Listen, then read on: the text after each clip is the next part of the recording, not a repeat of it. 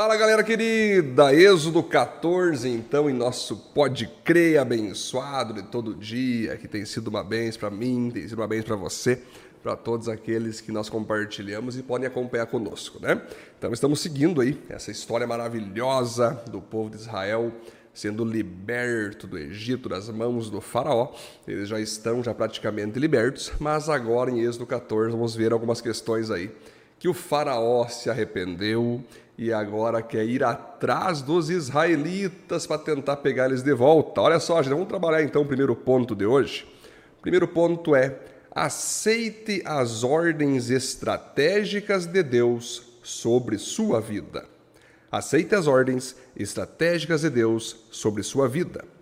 Diga aos israelitas que voltem e acampem em frente de Piairote, entre Migdol e o Mar Vermelho, perto de Baal-Zephon. Assim o rei do Egito vai pensar que os israelitas estão andando sem rumo, perdidos no deserto. Eu farei com que o rei continue teimoso e persiga vocês. Então eu derrotarei o rei e o seu exército, mostrando assim o meu poder. E os egípcios ficarão sabendo que eu sou Deus, o Senhor. E os israelitas obedeceram. Olha que interessante, gente. Os israelitas poderiam ter partido em retirada, fugindo, correndo mesmo, já para nem dar chance para um faraó da vida se arrepender e pegar eles, né? Porém, Deus, para mostrar o quanto é Ele que defende o povo dele, o quanto é Ele que está protegendo o povo, mandou eles acampar, ficar de boa numa determinada região ali, já de frente para o Mar Vermelho, porque Deus, Deus queria exatamente mesmo que Faraó voltasse perseguindo eles e alcançassem eles. Porque Deus tinha um plano, então, de fazer mais uma manifestação poderosa, que nós vamos ver daqui para frente, que é abrir o Mar Vermelho e engolir todos os soldados egípcios junto com o Faraó, trazendo uma derrota total sobre eles. Então aqui nós vamos ver, queridos, que Deus é um Deus estratégico. Deus é um Deus que vê o futuro. Deus é um Deus que sabe o que aconteceu no passado, sabe tudo o que acontece no presente e também saberá e sabe, sempre soube, o que acontece no futuro. Deus ele acessa o futuro e vê o que acontece lá. Então ele acessou o futuro e viu que era necessário ainda não só repreender Faraó e ter liberado dez pragas contra o Egito e contra o Faraó, era necessário mesmo exterminá-los, acabar com o Faraó e toda aquela raça de guerreiros egípcios. Por isso Deus mandou eles ficarem parados. Por isso Deus mandou eles acamparem. Por isso Deus mandou eles descansarem. Porque se eles não descansam, Deus não pode operar esse grande milagre que viria após esse descanso. Toda vez que Deus mandar você parar, você descansar, você mudar de estratégia, você relaxar teu coração, mesmo no momento de tensão, de, de, de perseguição, de medos, faça o que Deus está falando. Ah, pastor Edson, mas eu não consigo entender como que Deus pode mandar eu fazer tal coisa se a situação pede outra. Queridos, nunca seja guiado por situações ou circunstâncias. Elas mudam, elas enganam. Seja sempre guiado pelo Espírito de Deus, que além de saber o que fazer naquela situação, também sabe do futuro e sabe que se você obedecer a Ele hoje, por mais que não faça sentido o que Ele te orienta, tenha certeza que lá na frente você vai colher grandes milagres, grandes prosperidades e grandes ações de Deus. O ponto 2, queridos, nem sempre acordos de paz são mantidos pelas pessoas. Por isso devemos estar sempre preparados para novas perseguições. Olha só que legal, gente. Nem sempre acordos de paz são mantidos por pessoas. Por isso devemos estar sempre preparados para novas perseguições. Quando contaram ao rei do Egito que os israelitas tinham fugido, ele e os seus funcionários mudaram de ideia e disseram: Vejam só o que fizemos. Deixamos que os nossos escravos israelitas fugissem de nós. Então o rei mandou preparar seu carro de guerra e seu exército. Ele saiu com todos os carros de guerra, incluindo os 600 melhores que eram comandados pelos seus oficiais. O Senhor fez com que Faraó, rei do Egito, continuasse teimando, e ele foi atrás dos israelitas, que estavam saindo de maneira vitoriosa. Os egípcios, com todos os seus cavalos, carros de guerra e cavaleiros, saíram atrás dos israelitas e os alcançaram onde eles estavam acampados, na beira do Mar Vermelho, perto de Pi-Airote e Baal-Zephon. Olha só que interessante isso aqui, queridos. Perceba que Faraó, então, depois que ele perdeu seu filho mais velho, todos os egípcios perderam seus filhos mais velhos, aquela décima praga, estavam alterados emocionalmente, estavam perturbados, com muito medo de Deus e do povo de Deus. Liberaram eles para ir embora. Olha, então vão lá, vão embora, segue a vida de vocês, sigam a vontade de Deus e Deus deixe aqui em paz.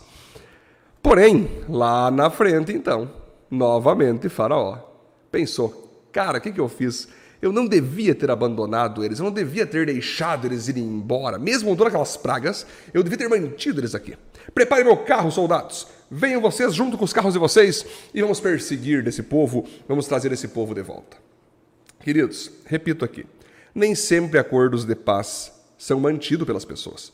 Por isso devemos estar sempre preparados para novas perseguições. Às vezes você se reconcilia com alguém que você errou, que você ofendeu, você pediu perdão para aquela pessoa, aquela pessoa te perdoa, vocês voltam a ser amigos, mas em determinado momento aquela pessoa decide te culpar de novo, te xingar de novo, te cobrar por aquilo que você fez, que você já pediu perdão, ela perdoou, mas por alguma razão ela continua te atacando, ela continua te pesando. Né? Acontece isso. Por isso, quando uma pessoa resolve abandonar um acordo de paz, você tem que entregar para Deus. Foi como o povo de Israel, nós vamos ver daqui para frente. Moisés vai orar a Deus, vai ter ações ali, mas o próprio Deus vai agir em favor do povo, abrindo o mar vermelho para que eles passem e os egípcios morram dentro do mar. Então, quando você fez a tua parte num acordo de paz e o outro lado concordou inicialmente, mas depois voltou atrás e começou a te culpar de novo, tudo mais, a tua parte foi feita, de ti Deus não vai cobrar. Vocês vai se afastar dessa pessoa por saúde relacional e esperar que Deus toque nessa pessoa, volte o coração dela novamente para você ou a julgue de alguma maneira. Eu lembro do profeta João Batista. João Batista foi aquele que apresentou Jesus ao mundo, lembra? Quando ele apresentou Jesus, o Jesus ungido, né? Eis aí que vem alguém aqui se batizar que não sou digno nem de desatar as correias das suas sandálias. E quando ele foi batizar Jesus, ele disse: deveria ser eu batizado por ti, não o Senhor por mim, né? Beleza, ele estava todo feliz porque ele acreditava que Jesus seria o presidente de Israel. O Papa João Batista não entendia muito bem essa questão, que Jesus queria ser o, o rei do planeta inteiro, do mundo visível e invisível. Ele achava que Jesus seria o rei de Israel somente, ia derrubar o Império Romano e tomar o trono do imperador para ele governar Israel e todo o planeta da época. Porém, Jesus estava curando enfermos, Jesus estava andando com pecadores, Jesus não estava batendo de frente com as autoridades da época, e João Batista achou estranho aquilo, que ele não estava tendo almejo de ser um rei em Israel. Estava tendo, tendo papos que o reinado dele era invisível, que o reinado dele não era daqui.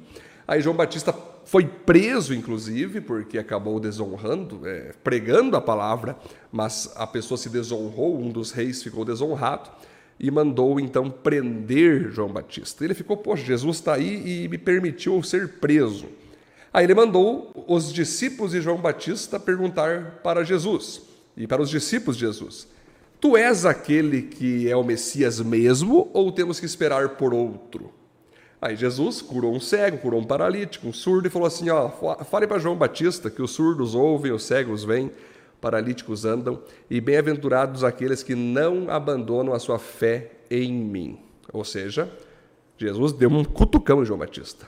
O mesmo cara que apresentou Jesus, honrou Jesus no batismo, dizendo que era ele que tinha que ser batizado e tudo mais, passa o tempo porque Jesus não fez o que ele queria, o que ele esperava, questionou se de fato ele era o, o verdadeiro Messias. Olha só que interessante.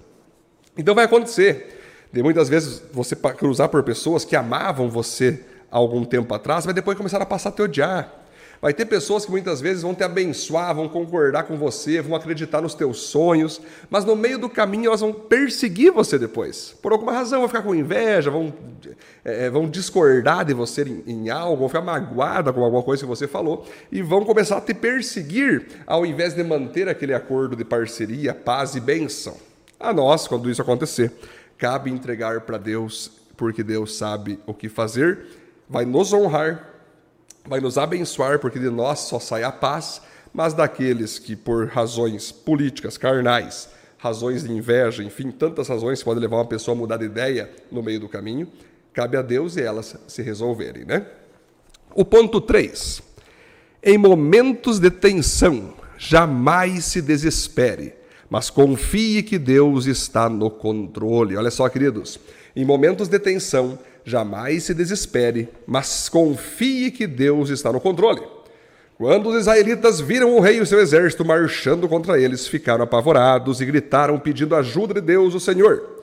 E disseram a Moisés: Será que não havia sepulturas no Egito? Por que você nos trouxe para morrermos aqui no deserto? Veja só o que você fez nos tirando do Egito. O que foi que lhe dissemos no Egito? Pedimos que nos deixasse em paz, trabalhando como escravos para os egípcios. Pois é melhor ser escravo dos egípcios do que morrer no deserto. Porém, Moisés respondeu: Não tenham medo, fiquem firmes e vocês verão que o Senhor vai salvá-los hoje. Nunca mais vocês vão ver esses egípcios. Vocês não terão de fazer nada, o Senhor lutará por vocês. Olha só, queridos. Repito o ponto para você fixar bem. Em momentos de tensão, jamais se desespere, mas confie que Deus está no controle. Aqui, queridos, os israelitas estavam felizes, os israelitas estavam contentes, tinham acabado de ser libertos do Egito, estavam caminhando em, em busca ali a terra que Deus prometeu para eles, estavam cantando, estavam vibrando, estavam felizes da vida, mas quando eles olham para trás, surge Faraó e os soldados egípcios. Na cabeça deles, eles pensaram: poxa, a gente fez tudo aquilo, Deus mandou dez pragas, né? Eles nos deram comida para levar, eles nos deram roupa, ouro e prata. Agora vem nos pegar aqui no deserto, estamos ralados, nós vamos morrer na mão deles. Olha quantos carros de guerra, olha quanta força vem aí, todo o exército egípcio. E agora, não devíamos ter saído do, do Egito, devíamos ter ficado lá, porque era melhor estar escravo, mas vivo, do que estar vivo para morrer no deserto. Olha só, aí começou as murmurações. Né? E Moisés teve que lembrar para eles: fiquem tranquilos que Deus vai agir, o mesmo Deus que agiu no começo está agindo agora, vai agir depois, ele sempre irá agir. Deixe que Deus vai operar algo aqui, confie em Deus. Isso que é legal, queridos. Nós temos a capacidade de confiar em Deus não só quando as coisas estão bem. É muito fácil você torcer para time que está ganhando, não é verdade? Quando você está lá torcendo, quando tem lá dois times de futebol, um está ganhando por 3 a 0, é mais fácil tu torcer para o time que está ganhando, porque ele já está ganhando. Então você já sabe que o sabor da vitória está naquele time. O mais difícil é quando você tem que torcer por um time que está perdendo de 3 a 0 e você tem que acreditar que aquele time vai fazer um, dois, três, vai virar o jogo e vai vencer o jogo. É muito mais difícil. Então, na nossa vida, queridos, Deus quer nos ensinar o seguinte: que a gente venha confiar nele em momentos tranquilos, de prosperidade, de paz, mas principalmente em momentos que nossos olhos enxergam derrota que nossos olhos enxergam possíveis derrotas, dificuldades, problemas, né, tensões relacionais, medos. Quanta coisa nós vamos passar nessa vida, que o próprio Jesus disse que nós teríamos aflições, mas tendo bom ânimo, eu venci o mundo. Em outra tradução é: eu venci a aflição. Você pode estar aflito, mas você pode vencer a aflição. Então, quando você passar por momentos difíceis, momentos de dificuldades, momentos que você pensa, poxa, para onde eu vou ir agora? Confie em Deus. Siga confiando naquele Deus que você estava ganhando de 3 a 0 lá atrás. Lembra aquele Deus que você estava goleando o inimigo? Então, pode ser que agora o inimigo tenha uns gols aí. As dificuldades, os problemas aconteceram, está 3 a 0 para o inimigo. Mas Deus é poderoso para virar esse jogo. É, Deus é poderoso para fazer você vencer nessa situação. Porque tudo na vida tem um propósito. Às vezes Deus não vai te livrar da luta, mas vai te fazer vencer na luta. Às vezes Deus não vai te fazer vencer no primeiro round. Às vezes a tua luta vai ter 30 rounds. Às vezes a tua luta, você vai cair no chão, você vai sangrar, você vai parecer que perdeu as forças. O inimigo vai zombar de ti, achando que venceu de você. Mas incrivelmente Deus vai te levantar novamente e você vai partir para a luta de novo e você vai ganhar essa luta. Não importa se é por nocaute, não importa se é por pontos, a vitória é certa. Se você confiar em Deus, saber que tudo tem um propósito, e a primeira coisa que você fazer quando vir uma dificuldade sobre a tua vida, louvar a Deus, dizer: Deus, eu sempre te amei na prosperidade, na bonança, na tranquilidade. Sigo te amando agora nesse momento difícil, sigo te adorando agora nesse momento incerto na minha vida, porque sei que tu estás comigo e tu és o meu Deus. Amém, queridos? Vamos para o ponto 4 então? Em momentos de tensão, ouça a instrução de Deus e siga a sua vida com fé nele.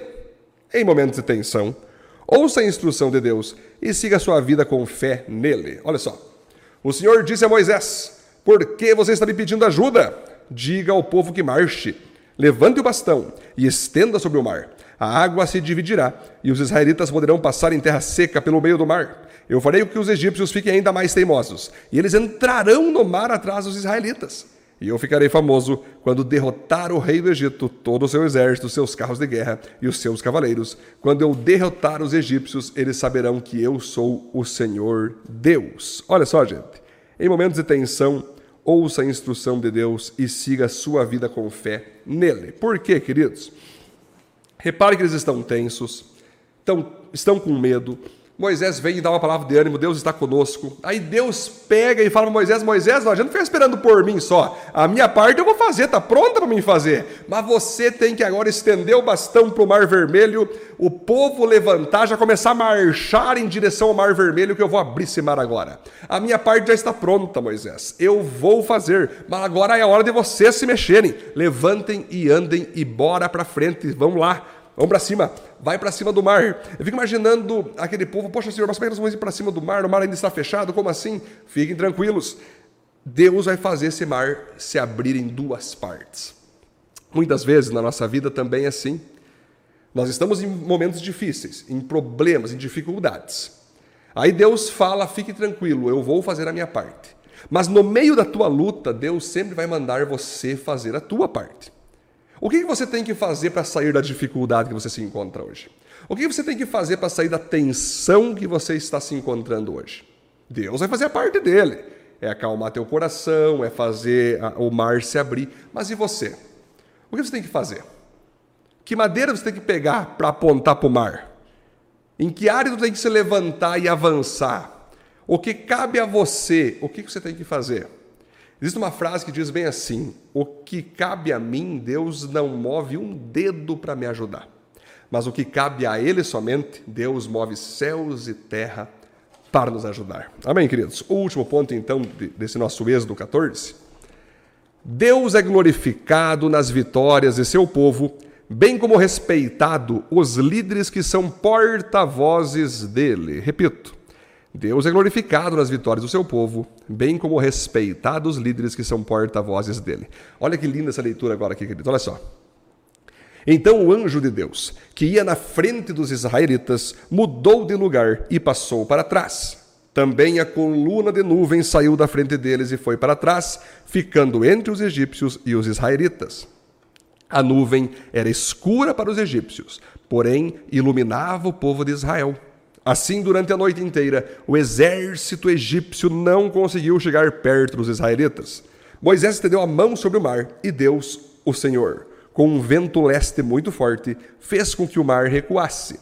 O vento soprou a noite inteira e fez o mar virar terra seca. As águas foram divididas e os israelitas passaram pelo mar em terra seca, com muralhas de água nos dois lados. Os egípcios os perseguiram e foram atrás deles até o meio do mar com todos os seus cavalos, carros de guerra e cavaleiros.